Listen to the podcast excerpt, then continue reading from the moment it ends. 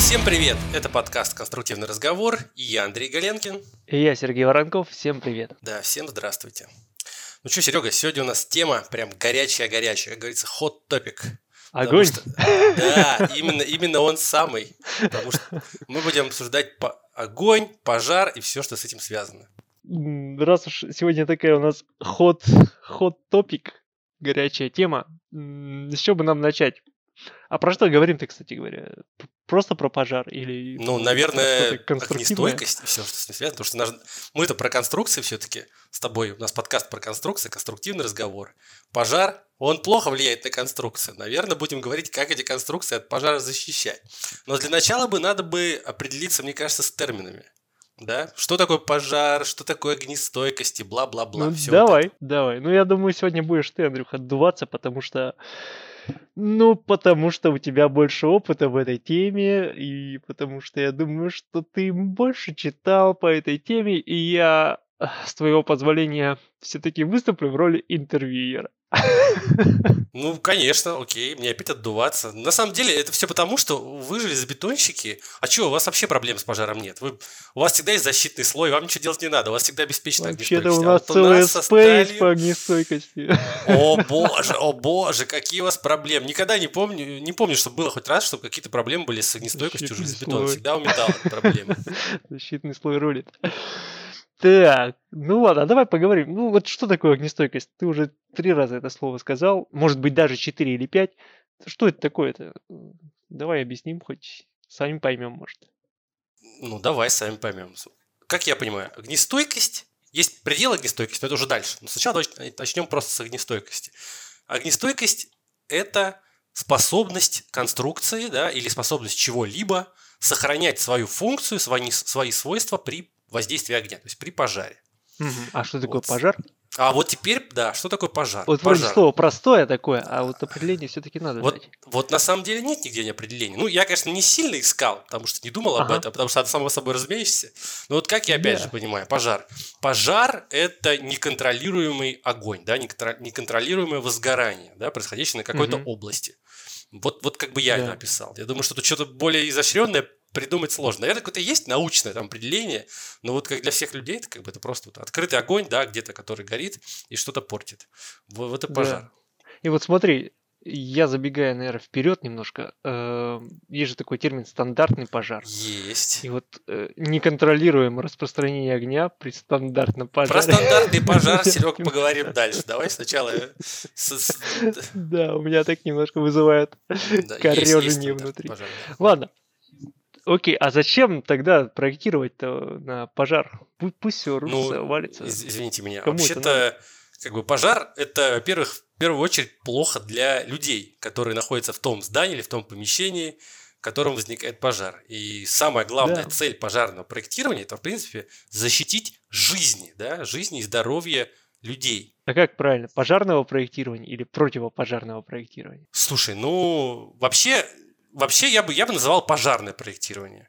Потому что во всем мире оно называется fire, fire engineering, то есть как бы пожарное проектирование на огонь. Нет, не антифайр, не антифайр. Вот я сказал, значит, защитить жизнь – это самое главное. Но, как я не знаю, у нас этого я не нашел в нормах, но у американцев я обязательно нашел. У них защита жизни и также защитить имущество от ущерба. Ну, у них страховщики в норму писали. Конечно, конечно. Имущество защищать тоже. Но это второстепенное. У них второстепенная цель, вторая цель. Главное – это жизни, а имущество – это как бы второе, но тоже важно. Вот. Ну, тоже важно. У меня один из гипов на одной из прошлых работ э, говорил, что мы проектируем не для людей, мы проектируем для пожарных и для инвалидов. Абсолютно согласен, потому что, ну, это больше связано, знаешь, со всякими там средствами доступа, эвакуации, там, бла-бла-бла. Потому что там ты должен обеспечить там какой-то лифт, который там для пожарных бригад, какие-то лестницы на крышу, там, зачем-то при пожаре пожарным на крышу лезть, хрен знает зачем вообще. В общем, это все, да, это все отдельные темы, но они больше к архитектуре относятся. Сегодня мы немножко по другой аспект поговорим. Но да, ты прав, так, наверное, все-таки и есть. А как защищаться от пожара вообще, в принципе? Ну, есть же, наверное, какие-то уже проработанные. Ну, есть, да, есть несколько разных, точнее, три категории, так, ну, точнее, не три, а две категории, в принципе, систем огнезащиты, да, ага. защиты от пожара. Это активные системы и пассивные системы. Значит, активные – это спринклеры, извещатели, огнетушители, пожарные рукава, ну и, собственно, сами пожарные. То есть все, что при пожаре выполняет какие-то действия, да, не, не направленные на то, чтобы этот пожар как-то устранить. Ну, спринклеры, понятно, это такие штуки, разбрызгиватели на потолке, которые подают воду, да, и заливают, получается, огонь. Извещатели, понятно, они тебе говорят о том, что что-то не так, да, у тебя там пожар начался. Огнетушитель тоже, как бы, можно взять там потушить. Пожарный рукав, это у тебя э, тоже можно подключить его, да, и включить шланг там, да, и потушить пожар. Ну и пожарные сами тоже бегают, тушат пожар. То есть это все, что действует. Кстати, вот э, по поводу активных э, систем, на самом деле еще тут должен оговориться, немножко вернуться назад по поводу сам пожар. Пожар это не только огонь, это еще и дым. Дым гораздо опаснее. Дыма э, более 70 5% смертей при пожарах. То есть не от огня, а именно от дыма. И вот как раз-таки еще одна активная система, кстати, которая почему-то не перечислена, да, вот, ну, в литературе, которую читал, это как раз-таки вот эти вот системы дымоудаления. Mm-hmm. Потому что дым нужно удалять, как бы, чтобы вот эти продукты горения ты им не вдыхала, как бы тебе не становилось плохо. Да, да, да. И про них тоже при проектировании частенько вспоминают. Да. Вот, кстати, именно вот эти системы дымоудаления очень часто дырки-то в стальных балках, перекрытиях и вызывают. Но это полезная вещь. В общем, вот, так активные. Про активные поговорили. А теперь пассивные. Пассивные, ну, это кстати, комплекс мер направленный на то, чтобы защитить каким-то образом конструкции здания, да, на, ну или не только, конструк, не только там строительные конструкции, не только несущие, но и там отделочные материалы, еще что-то. В общем, защитить от э, воздействие огня, либо предотвратить распространение огня по всему зданию. То есть это какие-то треб... ну, выставления требований по горючести материала, да, которые используются в отделке там, или еще чем- ага. чем-то. Деление, деление здания на поджарные отсеки, да, то есть путем устройства пожарных преград. То есть ты делаешь какие-то... Ну, брандмауры вот эти всякие, да? Да, противопожарные стены, там еще что-то отсечки, то есть все, что предотвращает перекид, перекидывание пожара да, из одной uh-huh. области в другую. Вот. Ну и третье – это огнезащита конструкций. Когда ты свои конструкции, что-то с ними делаешь, как ты их покрываешь, да, как ты их закрываешь, так, чтобы до них огонь, собственно, не добрался, или так, чтобы он ну, отсрочить действие, да, отсрочить ухудшение свойств этих конструкций от действия, ну, из-за действия огня. Вот, собственно, mm-hmm. и все. Окей, значит, одни направлены на то, чтобы Э, потушить, а вторые на то, чтобы э, дольше конструкция не теряла свою несущую способность. Да, именно так. Ну и у нас в нормах нормировано вот это самое пределы по несущей способности, да, пределы по целостности и по э, теплоизоляции. Теплоизолирующей способности, да. Три буквочки. R, E и I. То есть R, E, I, если по-русски, по-русски говорить. И это называется предел огнестойкости, да? Да, предел огнестойкости по вот этим трем параметрам. То есть иногда бывает просто написано R и какое-то число там, да, потом, либо REI и какое-то число.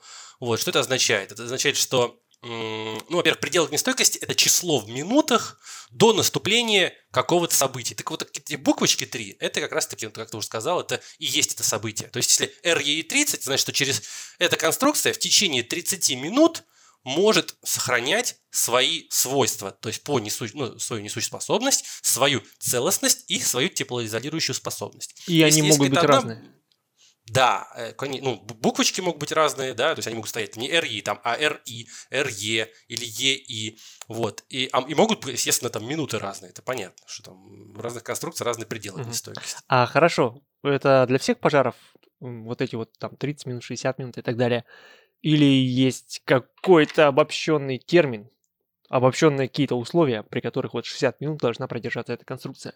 Ну, да, конечно же, потому что ты не будешь... Ты, эти как эти числа вообще их получают. Их получают из... Просто если, если горит там, не знаю, бочка с бензином, наверное, это одно, а если горит мебель, это другое, и разные температуры, я так понимаю, разная скорость нарастания температуры и так далее. Ну да, естественно, разные всякие варианты пожаров не моделируют и не, не кладут в конструкцию в разные там типы каких-то там, не знаю, условий. Нет, конечно же. Есть стандартный пожар, про который ты как раз таки хотел рассказать. Стандартный гастированный пожар. Не, это ты хотел рассказать.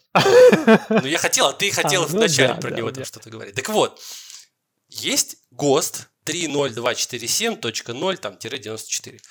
Вот. Э, это то же самое, что ISO, да, ISO 834-75. Ну, в общем, номера никому не интересны. В общем, в этом стандарте как раз-таки описаны условия стандартного пожара. Э, Да, вот что такое стандартный пожар? У тебя есть график зависимости температуры от времени. Да? То есть по, по горизонтали у тебя минуты, по вертикали температура. И дана такая кривая, да, как температура, меня, температура в, помещении, да, в каком-то объеме меняется по времени. Так вот, все конструкции, чтобы определить предел огнестойкости, их подвергают испытаниям вот как раз-таки при стандартном пожаре. То есть на стандартный пожар. Берется печь, туда суется конструкция, и в печи моделируются условия стандартного пожара. Все. И вот сколько минут э, продержится конструкция, это и будет пределом огнестойкости. Ну, если угу. так грубо говорить, ну, конечно. Предел огнестойкости конструкции. Понятно. Э, я где-то читал, что есть разные кривые, там, типа для химических производств там одна кривая, для каких-то жилых административных зданий другая кривая. Не слышал так? Слушай, слышал, но вообще, насколько я знаю, есть две. Вот именно одна стандартная для всего, а вторая специально для нефтехимии. Там какие-то что лютые пожары, там быстрые, очень, тё, очень горячие. Да, реально. Там... Это вот для нефтехимии свое, а для всех остальных пожаров вот другая кривая. То есть я про две слышал. Про какие-то про больше я, честно говоря, нигде не видел. А смотри, стандартный пожар, ну, насколько я там помню, она такая сначала довольно резко идет вверх, потом загибается и как-то, ну, примерно там на одной температуре долгое время э, остается. Так вот, реальный же пожар, он немножко другой. Вот если посмотреть там в Ютубе записи реальных пожаров или тестов каких-то, это же все вспыхивает мгновенно прям там. Пух. Ну, насчет вспыхивает мгновенно не знаю. Конечно. Ну, не вспыхивает, ладно, ну распространяется. Там тут 2-3 минуты, там все уже в огне. Да, ну, конечно же. Вот, на самом деле, вся фишка, ну, то, что мы будем дальше обсуждать, самое главное понять, что стандартный пожар и реальный пожар – это вообще, это вот небо и земля, это абсолютно разные вещи. Это очень важно понимать. В стандартном пожаре у тебя температура, она постоянно растет. То есть постоянно. Никогда не, не, не бывает. И да. у тебя примерно, примерно так, как ты сказал, да, быстро сначала. Значит, в стандартном пожаре там примерно до 540 градусов э, за 5 минут возрастает температура. Ага. А потом дальше уже гораздо медленнее, где-то там вот до 8 часов, да, у тебя где-то в районе 8 часов она достигает там где-то 1280 градусов. А вот в реальном пожаре температура растет быстрее, конечно же, но потом она быстро падает. Да, реальный пожар, он загорается, а потом он, он горит и тухнет, потому что источник пожара, да, точнее, точнее топливо для пожара, там мебель в комнате, там еще что-то, оно все иссякаемое. То есть, как только оно сгорает, у тебя сразу температура начинает падать. То есть, пожару ну, уже нечего, нечем питаться, и он падает. Поэтому реальный пожар – это кривая такой горбик, такой резко вверх, потом чуть-чуть держится, да, и потом вниз остывает. А стандартный пожар, он постоянно нагревается. И вот это абсолютно две разные вещи. То есть для конструкции, если ее подвергнуть вот таким вот первому, да, реальному пожару или стандартному, то она совершенно по-разному себя покажет. Вот это интересно. А смотри, как это отражается на конструкциях в принципе. Ну, если мы говорим про стандартный пожар, вот ты говоришь 540 градусов, да, достигает, и потом у нее идет перелом. Вот сталь, насколько я помню, теряет свою, начинает терять свою несущую способность примерно там 400 градусов. Для бетона примерно та же история. Ну, я сейчас не помню точно цифры, да, ну, где-то так. Uh, так вот, то есть в стандартном пожаре, я правильно понимаю, что как только мы перешли границу 400 градусов, у нас что-то проис- начинает происходить с конструкцией? Или же есть какая-то задержка? Да, понятно, что у тебя есть конструкция, да, она не так же нагревается, как воздух в помещении от пожара у тебя есть тепловая инерция, у тебя есть отвод тепла, у тебя есть вентиляция. То есть, если у тебя в, темп- в помещении температура 540 градусов, это не значит, что у тебя температура твоей балки 540 градусов, да, условно. Плюс, если у тебя у, стали, допустим, начинает снижаться предел текучести, да, при 400 градусов. Причем резко, после 400. Модуль упругости снижается уже после 100 градусов, но гораздо плавнее.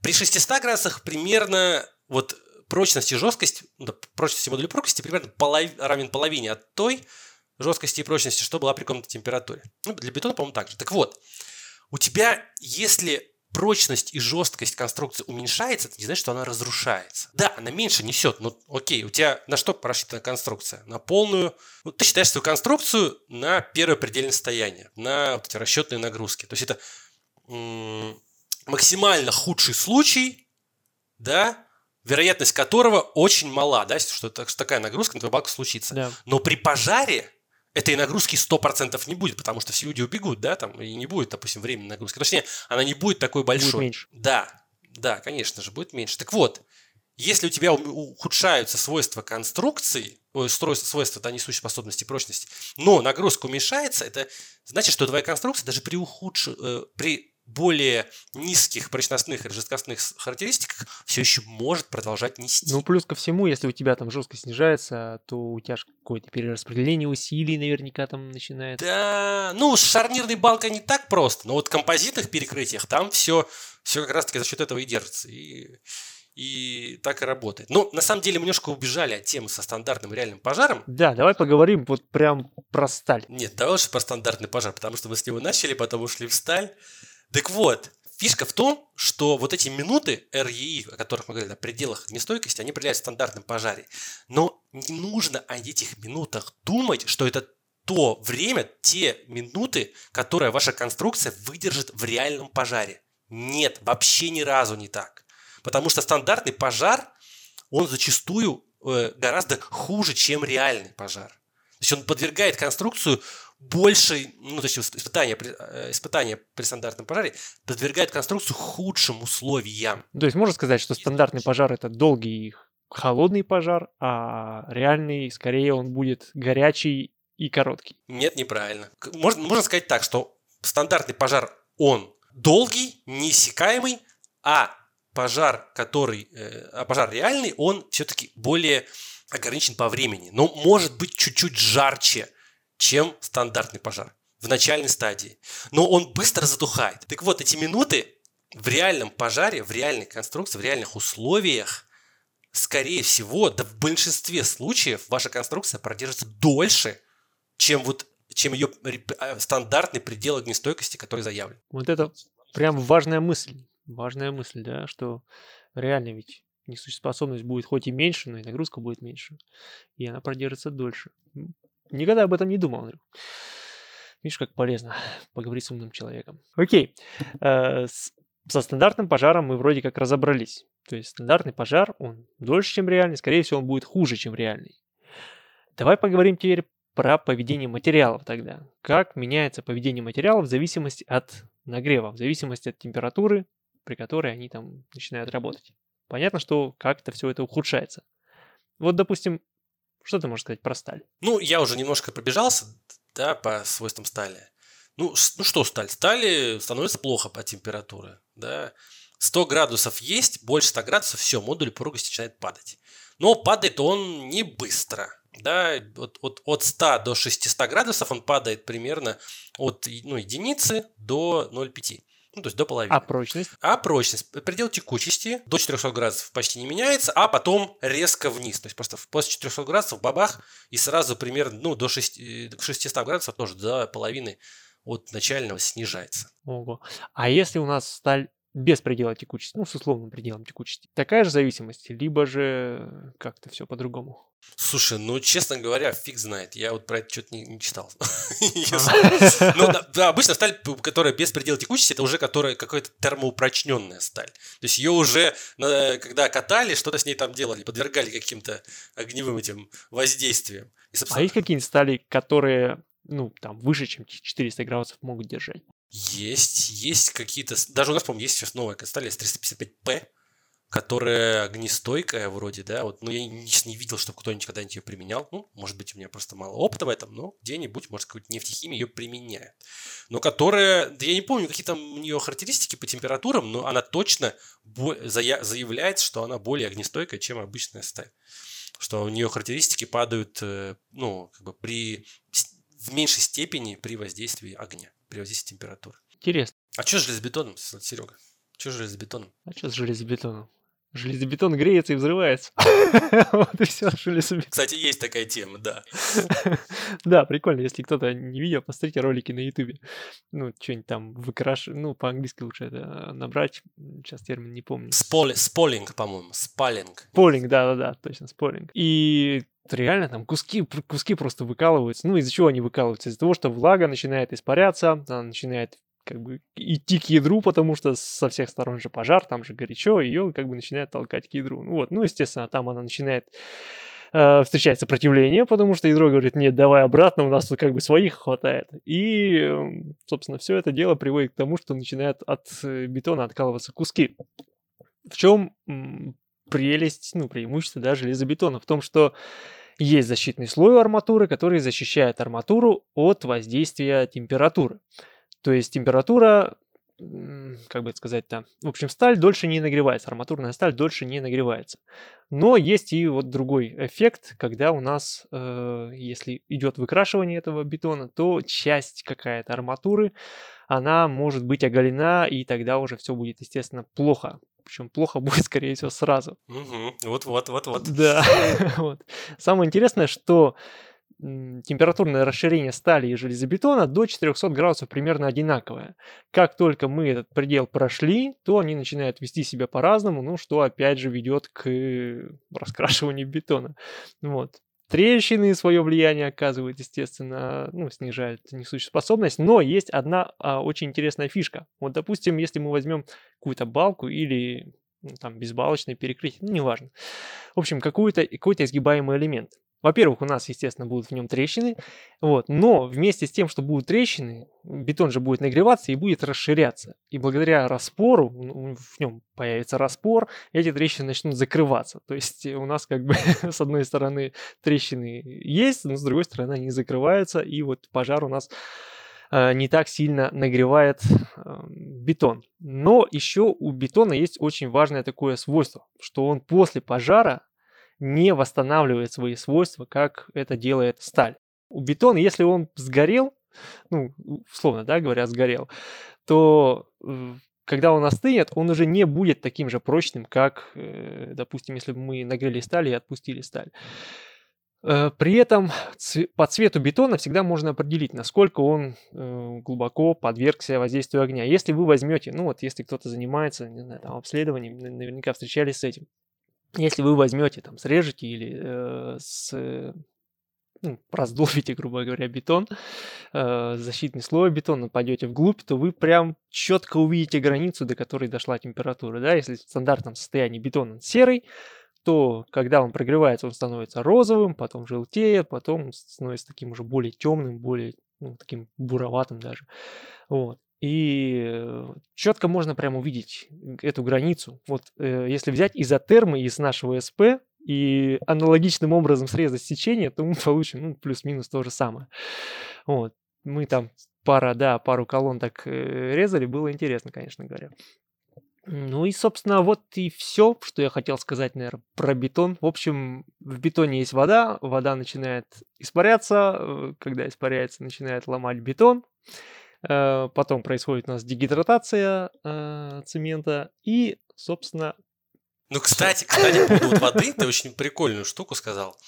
Э, вот действительно, бетон и вот другие, это тоже как, бы, как вид огнезащиты, пассивный, да, это причем такие э, тип пассивной огнезащиты, который защищает за счет того, что он поглощает энергию за счет высвобождения вот этой химической связанной воды, да, которая а, есть там. Да, интересно. Вот. Да, и вот, кстати, по поводу э, то, что он взрывается, сказал там, да, сполинг, вот есть же трубобетонные конструкции, да, трубобетонные колонны, да, в которых там вот э, круглая, да, там стальная оболочка, внутри бетон. Если вы в них, ну, у них как бы огромная, типа, огнестойкость. Считаю, что крутые очень конструкции в плане огнестойкости. Вот если вы в них дырочки не сделаете с боков, то ваша колонна нахрен разорвет при пожаре просто в салат. И никакой огнестойкости у них не будет. Поэтому в них всегда нужно, нужно делать дырочки, чтобы вот эта вода, она выходила то есть, через вот эти, ну, пар вот этот испарялся. Иначе будет очень плохо. Я даже никогда об этом не думал. Вот это прикол. Нет, это вообще это прикольная штука, да. Я тоже думаю, такая мелочь на самом деле. Всего лишь две дырочки диаметр. Там, ну, рекомендации, две дырочки диаметром 12 на каждом этаже делать с боков. Да, там. Ага. И все, все будет окей. Я еще читал такую штуку интересную, что арматура, ну, по сути говоря, у нас же есть вот этот момент контакта арматуры с бетоном, и что когда вода бежит от пожара и, ну, вглубь течения бежит, она вдруг натыкается, бывает, на арматуру и как бы эм, охлаждает, с одной стороны, арматуру, но с другой стороны она может вызывать вот эти продольные трещины, то есть э, тем, что высокое давление, вот, с одной стороны, как бы вроде хорошо, но с другой стороны плохо. И все статьи про огнестойкость железобетона, они, как правило, такие, типа, ну, вот этот фактор как бы вроде плохой, но вроде как ничего, вроде как и благотворное влияние тоже оказывает. То есть нет какой-то однозначной позиции. С трещинами никогда нет однозначной позиции. Мы с тобой это выяснили, когда подкаст про трещины у нас был. Да, точно. Вот. Расскажи про сталь, что с ней происходит. Я вот тут э, расхаял железобетон, то, что он нифига не, не восстанавливает свою прочность Вот, это, кстати, важная штука. Вот сталь как раз-таки восстанавливает. Но не, конечно же, не при любой температуре. Если ты ее расплавил, как бы она обратно вряд ли соберется, как терминатор. Вот, но, вот. И ухудшение характеристик стали, они вообще временные, но при условии, что она не будет подвержена температуре более 700 градусов на время больше, чем 20 минут. Да, она провиснет, да, она, возможно, деформируется, но после того, как она остынет, у нее будут допожарные свойства. То есть будет тот же модель упругости, тот же предел текучести. Вот и все. Вот это твоя легендарная все. фраза «If it looks okay, it is okay», она здесь да. применима, да? Да, абсолютно так. Но даже if it looks okay, it is okay, это 100%, потому что если она после пожара выглядит нормально, тут вообще ни о чем говорить не надо. Вот. А если она даже провисла, да, там как-то там, то, но есть признаки, по которым можно определить, что она не подвергалась температуре больше 70 градусов, да, там можно определить. Также, ну, видно, в принципе, по виду, там, что она не почернела, да, что у нее нет вот каких-то там эрозий на поверхности. Вот. Ну, если она провисла, то ее можно отремонтировать просто точно так же термоправкой. То есть ты берешь огонь, как бы fight fire with fire, как говорят по-английски. Ты берешь, как бы греешь свою балку и просто терм термоправкой ее выгибаешь в другую сторону.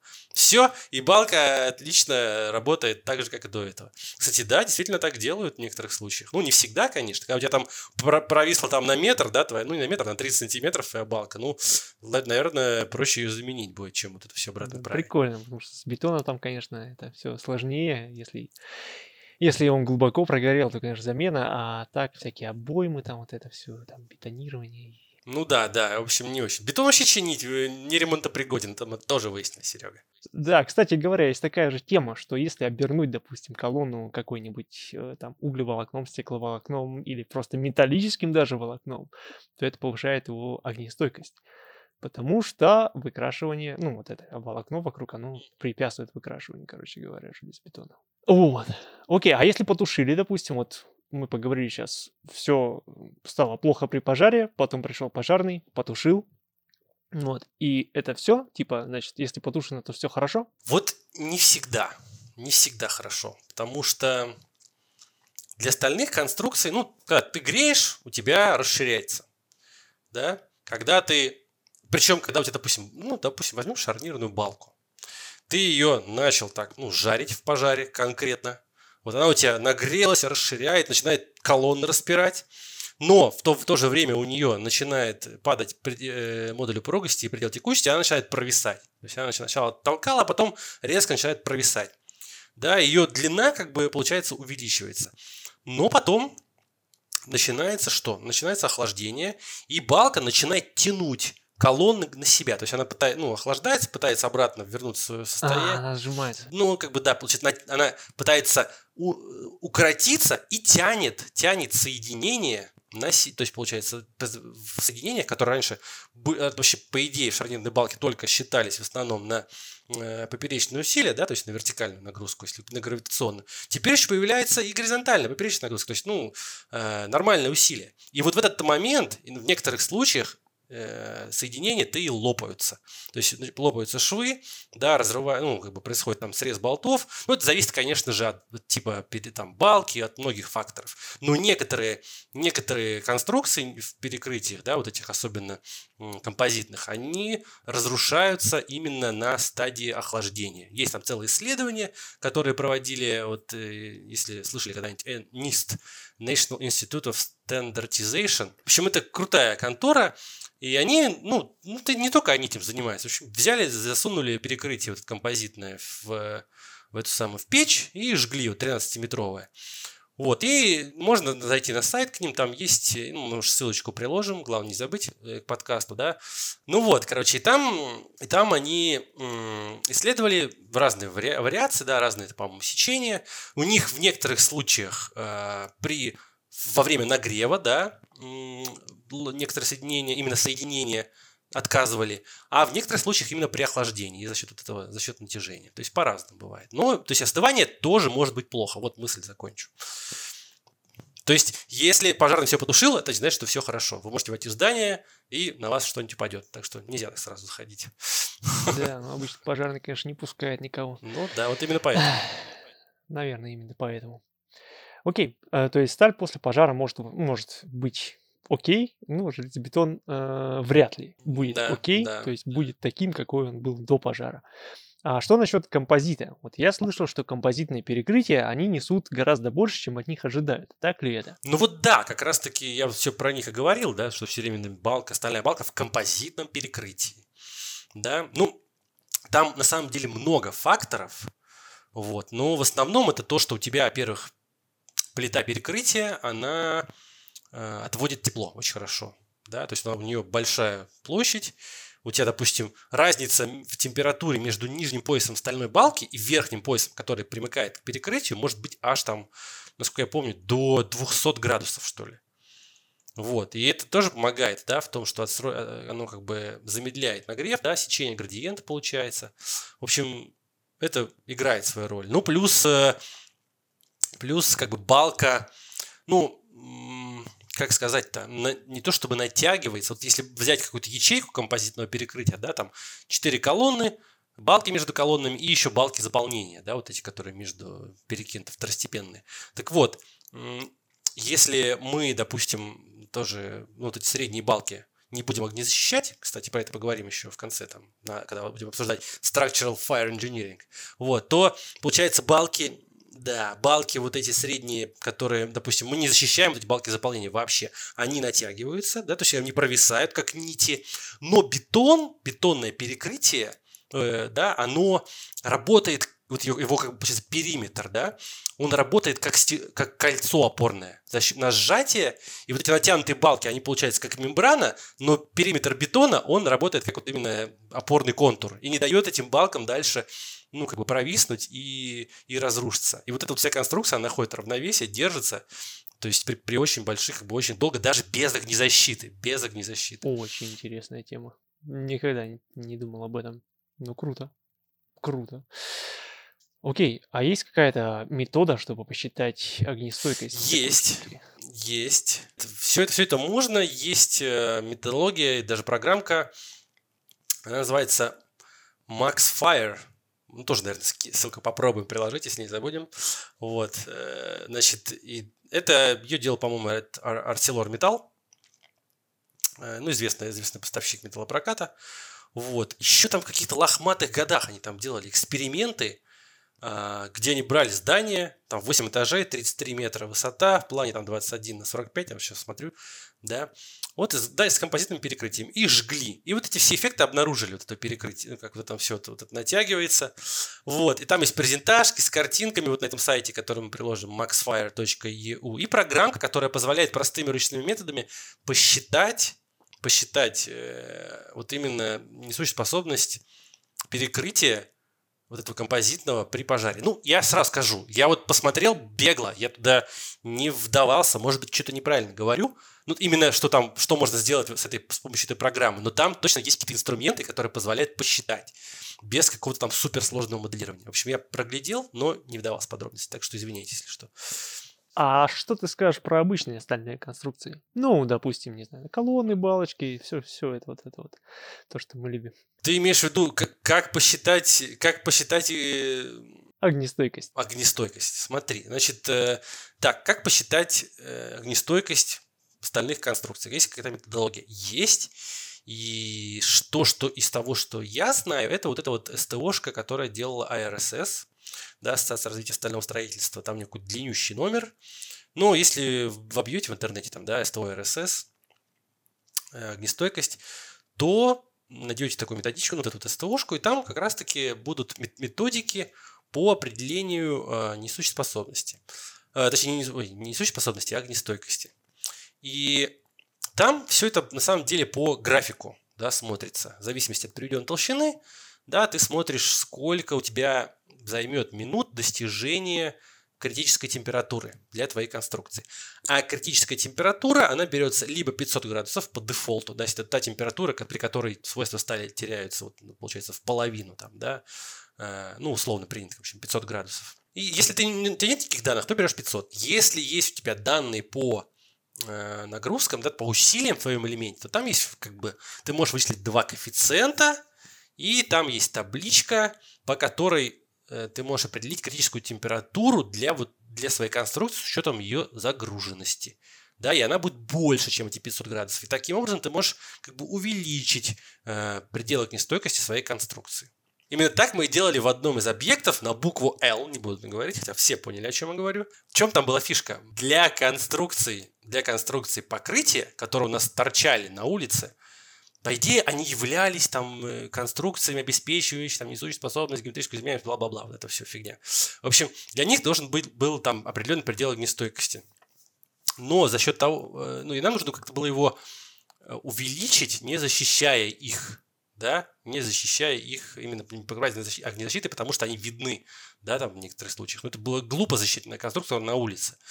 В общем, там целая эпопея, очень все сложно, долго объяснять. В общем, там мы давали проектировщикам огнезащиты, давали усилия, да, нормативные, только от длительных нагрузок. И они за счет этого для этих конструкций определяли, ну, повышенную критическую температуру, то есть не 500, там, а 700 градусов, 800. И вот эти минуты до достижения критической температуры получались больше, таким образом получался больше предел огнестойкости, и мы получали требуемый предел огнестойкости без применения огнезащиты. Вот такие вот хитрости были. Круто. Круто. Вот что значит инженерная мысль. Да, вообще. Не, сейчас без всякой сатиры и иронии говорю это. Правда. Прям. Ну, не скажу, что мурашки, конечно, по спине пошли, но приценил, короче. Хорошо. А, то есть, если конструкция не до конца загружена, то можно увеличить ее предел огнестойкости, просто учитывая этот факт. Да, именно так. А что касается огнезащиты, для остальных же конструкций часто очень делают огнезащиту. Ты наверняка тоже делал огнезащиту. Ну, естественно. Э, она как-то рассчитывается, эта огнезащита? Да, она рассчитывается, но я никогда в жизни ее сам не считал. Это считают обычно те, кто делает проект огнезащиты. Ага, понятно. То есть слой напыляемый, да, ну или там как, как ее делают, не знаю, там утеплители, что, что, что Вот, еще, да. Э, есть несколько типов. Есть вот напыляемое, получается, да, напыляемое там, там из, на основе минваты, перлита, вермикулита да, они тупо изолируют. И это как раз таки изолирующий, изолирующий тип огнезащиты. Второе – это энергопоглощающее, да, это на основе гипса или бетона. Это как раз таки то, что мы с тобой говорили, за счет высвобождения химически связанной воды. Они поглощают энергию. Вот гипс, кстати, круче бетона в этом плане. То, что он там, у него много этой воды, и он там круче поглощает. Вот. И третий тип – это вспучивающееся покрытие. Это когда у тебя ты ну, какая-то красочка обычно, которую ты красишь, она тоненькая, ну, не супер тоненькая, да, какая-то, ну, в общем, да.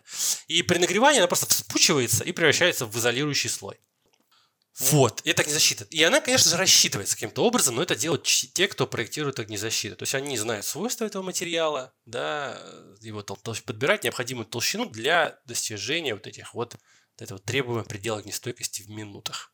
У нас, кстати, в России, вот не найти, ну, я, по крайней мере, может быть, я плохо искал, но вот эти вот какие-то стандартные решения, да, ну, какие-то есть, конечно, в интернете, там, сколько там, 90 минут, такая толщина, там, такой-то материал, там, 60 минут, такая-то, сложно найти. А вот, кстати, у моих любимых америкосов есть целая база данных с кучей дохренища всяких вариантов решений, да, с разными типами огнезащиты, и для каждой расписаны минуты, сколько чего. Причем все это было протестировано. И ну, вот этим занимаются опять страховщики. Же, страховщики, да, Сереж. Самые заинтересованные люди в этом. Конечно, ну конечно. Все, все э, коммерциализировано. Но вот эта база данных, она бесплатная. И если вы зайдете на сайт ul.com, это Underwriter Laboratories, вот, ну, там надо покопаться, полазить, в общем, там, если зарегистрироваться бесплатно, все бесплатно, то есть там база данных, там My Product IQ, по-моему, называется. В общем, там можно найти все, что угодно. Степень огнестойкости для кучи всяких разных вариантов решений. Для композитных перекрытий, для композитных колонн, там, с разными там, с этими, с листами минваты вокруг, с напыляемой огнезащитой, бла-бла-бла. В общем, там очень много всего, очень интересно, можно бесконечно смотреть и листать. Вот. Так, а, что-то я даже потерялся уже с огнезащитой. А, какая дешевле огнезащита? Ой, Серег, все дорого. Все дорого. Все дорого. Да, защита вообще штука дорогая, поэтому по максимуму от нее нужно из... ну, не то, что избавляться, конечно же, нам нужно очищать конструкции. Вот, но делать так, чтобы она была минимизирована. Короче, значит, это дорого. Но сопоставимо с ценой каркаса, да, ну, не, конечно, не прямо, не один в один. Поэтому железобетон, ребята. Шучу, конечно. Смотри, в ЖБК немножко другая тенденция, да, потому что там есть нормы по расчету огнестойкости, и эти нормы даже у нас есть, вот СП 468 вышел в 19, ну, 19 годом, он, по крайней мере, датируется. Вот, там есть нормы, как считать железобетон, как считать его огнестойкость. Э, в Еврокоде тоже есть э, Еврокод 2, да, 1992.1.2, это тоже он весь посвящен огнестойкости. Ну и у твоих любимых американцев, ACI, там 216 комитет, все время там что-то публикует по этой теме. Ну, американский я не смотрел, у них же все платно. Это уже железобетонщиков платно, у остальных всегда все бесплатно, не надо тут. Да, да, я именно про железобетонщиков сейчас. Вот. Ну, что касается СП и Еврокода, ну, там, в принципе, похожие такие подходы используются, да, я думаю, что даже в СП отчасти чем-то скопирован с Еврокодом, по крайней мере, с ним я так глубоко не, зна- не знакомился, но вот методы расчета в основном а, основаны на а, удалении части сечения, то есть на, рассматривай, на рассмотрении редуцированного сечения, либо же на снижении характеристик части сечения. Ну, насколько я понимаю, вручную считать э, дело довольно неблагодарное будет, хотя формулы есть, ну и для каких-то простых случаев типа изгиба, наверное, это можно посчитать. Ну, там колонны, нецентренное сжатие, косое нецентренное сжатие, это все, конечно, через программы нужно будет посчитать, скорее всего. Тем не менее, защитный слой в железобетоне, он все-таки решает многие проблемы. И не нужно париться с огнезащитой. Ха-ха-ха. Да. Но, но, но при пожаре он откалывается и улетает, Серега. И может, может, может, может башку тебе прилететь. Ну, что поделаешь. У всего, видишь, у каждого преимущества есть недостаток. Недавно мы слушали книжку с женой, там была такая фраза э, про наше правительство никаких не видно плюсов, как на минусы не глянь. Вот. Еще один повод закрыть наш подкаст. А, ну и ладно. Давай я тебе спрошу вот такой вопрос. А все ли конструкции нужно проверять на огнестойкость? А вот ты плавно подводишь к такой штуке, как Structural Fire Engineering. Давай начнем опять издалека. Я, я люблю издалека начинать. С самого начала. Вот Сейчас требования какие у нас пред, относительно пожара? Они предписательные. То есть четко говорится, что в таком-то здании, вне зависимости от того, какие там нагрузки, там чего-чего, как, нужно делать там такие-то конструкции столько-то минут, да, вот РЕИ, такие-то конструкции столько-то, ну и так далее. То есть все четко предписательно. Никаких альтернатив не дается. То есть ты, по идее, должен защищать ну, практически все там, да, условно. В нормальном здании должен защищать практически все, все несущие конструкции. Так вот, чему это равносильно? Вот если, допустим, приведем аналог с нашим проектированием на нагрузке. У тебя есть здание, ты должен, у тебя, и у тебя есть ветер. Вот как ты обычно делаешь? Ты берешь здание, ты даешь, даешь ветру подуть на здание и проектируешь конструкции такими, чтобы они этот ветер выдержали. Правильно же? А вот с огнем тут немножко получается по-дурацки с пожаром. То есть если мы приведем приведем как бы анал, ну, переведем в язык вот ветра, то мы берем, да, допустим, чтобы проектировать таким же образом на пожар, как и на ветер, мы должны здание наше взять, построить с двух сторон или со всех четырех сторон какой-то да, заграждающий экран и не давать это, ветру дуть на наше здание. Но по сути это так, потому что делая огнезащиту, мы просто не даем огню, по сути, добраться до нашей конструкции. Мы их защищаем от, на, от нагрузки. Крутая аналогия, да. Вот. Это, кстати, ну, и я опять же не хочу себе все лавры этой аналогии. Это я в видосе AIC увидел. Вот, там как раз таки очень прикольно это было объяснено, мне так это запало прям в душу. Как раз таки перед подкастом пересматривал это. Называется Get Fired Up, если кто-то захочет посмотреть. В общем, там как раз таки про Structural Fire Engineering. Ну вот, так вот, и как раз-таки предписательный метод – это вот эти вот тенты, да, не тенты, а заграждение от ветра.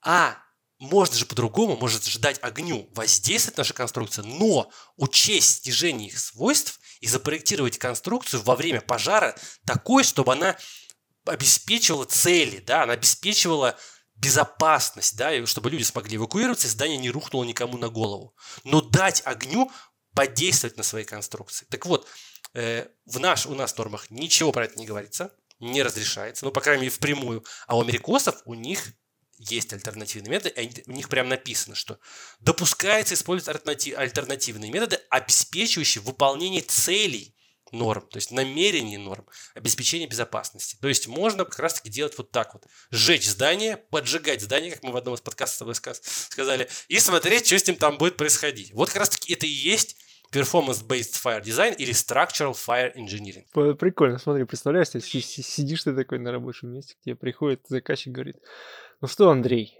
жги. Давай, поехали.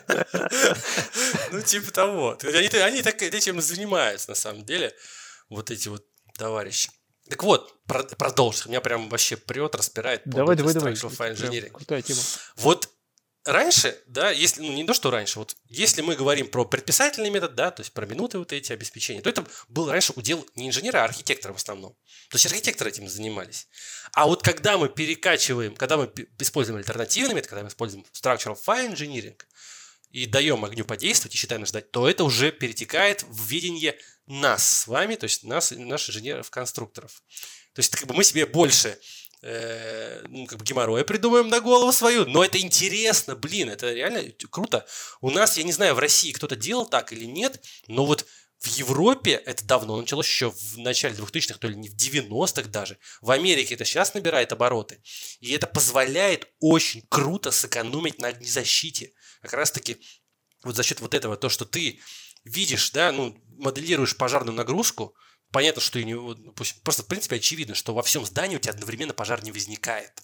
Но это просто понятно. То есть ты нагреваешь какую-то одну там локальную часть, да, и смотришь, как себя ведет, в принципе, здание в данном случае. Ну, конечно же, ты не будешь моделировать там пожар там в каждом, в каждом месте, да, там и смотреть, как здесь, как здесь, как здесь. А просто концепт. Ну, вот как раз-таки то перекрытие, о котором я говорил, да, то, что мы делаем, ну, вот перекрытие 4 колонны, балки по контуру и балки заполнения. Так вот, с помощью как раз-таки вот этого structural fire engineering можно обосновать то, что мы не огнезащищаем вообще вот эти балки заполнения. Но при этом конструкция продолж... будет иметь возможность выполнять свои функции, то есть не разрушаться в течение достаточно очень долгого периода времени, то есть там час и больше. То есть обеспечиваем безопасность людей и обеспечиваем целостность здания. Вот, вот такая вот фишка. Вот очень крутая тема, но сдается мне, что это такой невероятный какой-то сложный расчет. Ну, я имею в виду, что он затратный по времени, нет? Ну, слушай, в разных случаях по-разному. Вот с этими перекрытиями тут все просто. Тут как бы все это достаточно легко делается, даже, даже есть вот гайдлайн, про который я до этого говорил. Mm-hmm. Для каких-то более сложных случаев, да, каких-то нестандартных конструкций, когда ты вообще, в принципе, у тебя, допустим, здание с архитектурно э, выставленной, да, архитектурно выразительной сталью. Кстати, это отдельная тема для подкаста, можно будет сделать. Это architecturally exposed steel. Это, то есть сталь, mm-hmm. которая, в принципе, ты ее не можешь не защитить, потому что она является элементом, архитектурным элементом. Она должна быть видна всем. Да, в аэропортах особенно так бывает, да. У тебя вся, все остальные элементы, как бы, ну, если остальное покрытие, это все видно, ты не сможешь так не защитить. И вот как раз в таких случаях надо делать, да, там, моделировать температурную нагрузку, моделировать изменения свойств элементов при нагревании и смотреть, какое поведение будет. Такие штуки тоже делаются. Есть специальное даже ПО для этого. А есть какой-нибудь пример ПО? Да, есть. Есть специальное ПО, есть пример. Э, называется оно «Сафир». И вот я про него, по крайней мере, очень много слышал во всех презентажках. И вот в этом видосе AIC, про который я рассказывал, там тетенька про это рассказывает. И также вот конференция была, э, вот как раз-таки в разгар пандемии у американцев была вот эта NASCC, конференция виртуальная, бесплатная для всех. Можно было смотреть. Да, ну, правда, по ночам, потому что, ну, по вечерам, потому что там время, время другое. В общем, но я смотрел, и там тоже многие ребята, кто рассказывал про вот этот Structural Fire Engineering, они используют Сафир. Э, это разработка бельгийская. В интернете, если наберете Сафир, не сапфир, а сафир. F, F1. Вот ты когда начал говорить, я думал, не Да, нет, нет, нет, не сапфир. Вот, сафир. И, короче, там это, это прог очень часто используют для вот этих вот structural fire engineering.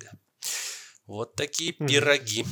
По этому поводу. Слушай, круто. А performance-based fire engineering это вот... Это оно и есть, да. Да, собственно. Я смотрю, амери- америкосы вообще любят всякие performance-based дизайны. Сейчас все идет вот в этом направлении. Сейчас сначала было э, этот самый землетрясение, да, потом вот Да. огонь, а сейчас у них вышел код по performance-based wind design. То есть они там все движется в этом направлении. Все, чтобы сэкономить, чтобы было более... Ну, не то, чтобы не сэкономить в плохом плане, блин, а наоборот, в хорошем плане. Чтобы не тратить понапрасну как бы средства, обеспечивая, при этом добиваясь обеспечения требуемых параметров, да, Да, чтобы у тебя не на нормах это, а более-менее там на каких-то Да. более-менее реальных примерах, процессах. Не просто там надо поставить Мгм. здесь связь, ну я про сейсмику говорю там, или надо поставить здесь диафрагму там, с таким-то шагом. А ты прям видишь, почему надо, и надо ли вообще. Да, это крутая тема, крутая тема. Но самое крутое то, что это альтернатива применению обязательных нормативов. Понятно, что от да. норм ты ни- никуда не уйдешь, ну, там, грубо говоря, в России, по крайней мере, но это альтернатива. И я думаю, что это будущее. Ну да, мне тоже так кажется. Тоже так кажется. Вот. Ну что, подведем итог. Нет, не хочу подводить итог. Не хочу подводить итог. Хочу вот напоследок рассказать интересную штуку. Вот мы говорили про сталь, бетон. У нас же еще есть один материал, который почему-то считается вот ни хрена не огнестойким. Это дерево. Я хотел про дерево поговорить, и вот реально, на самом деле, просто пример, историю рассказать. Э, Вот слышал когда-нибудь про такую штуку, как CLT, Cross Laminated Timber? Слышал. слышал. Э, Вот это многослойные клееные деревянные панели, там, да, ну, в общем, в общем, склеенная древесина. Ну, если так рассказать простыми словами, да, это фанера на стероидах, в общем. Ну, вот представьте, да, фанера, такой, такой, слои фанеры, такие там по несколько сантиметров, да, там вот именно каждый слой. Вот это кросс-ламинатный тимбр и и есть. Вот, значит, в чем и фишка? Сейчас этой штуки строят высотки. Допустим, вот в Ванкувере построили общагу для студентов э, University of British Columbia э, 53 метра высотой, 18 этажей.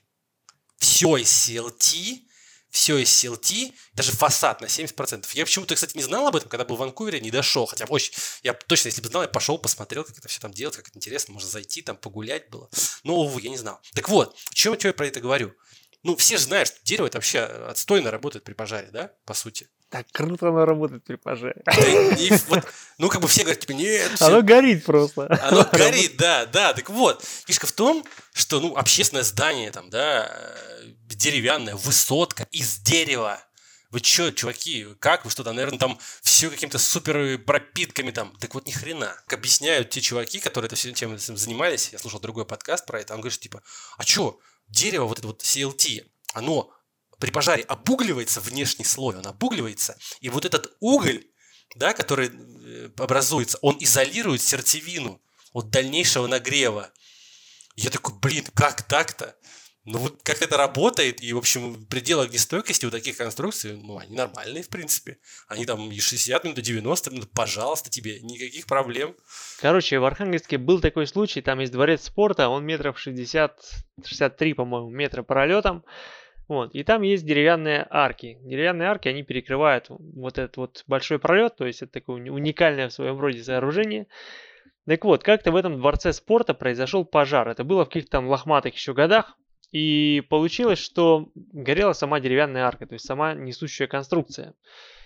Пожар длился около часа. И за этот час вот эти арки прогорели на 2 сантиметра. То есть сечение уменьшилось ну, со всех сторон на 2 сантиметра. Представляешь себе? Дерево недооценено. За это предрассудки все. Вот, по крайней мере, у меня был бы такой предрассудок, теперь его нет. Дерево это круто. Да.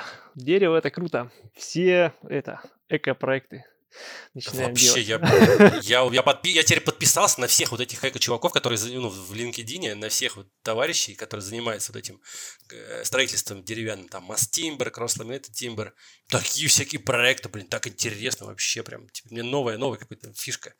Я теперь за этим слежу.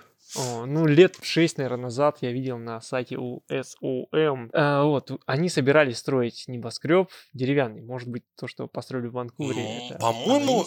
Слушай, нет, там какие-то другие чуваки были, по-моему, какие-то мест- местные, канадские. Но есть, кроме этого, есть еще и другие, да, действительно, высотки из дерева, и наверняка вот э, Skidmore, Skidmore, Skidmore Owings and Merrill, СОМ, они они, они, в принципе, какой-то, наверное, запроектировали. В общем, это не, не, отнюдь не единственный проект, просто это такой, так сказать, одна из известных штук, да, знаковых.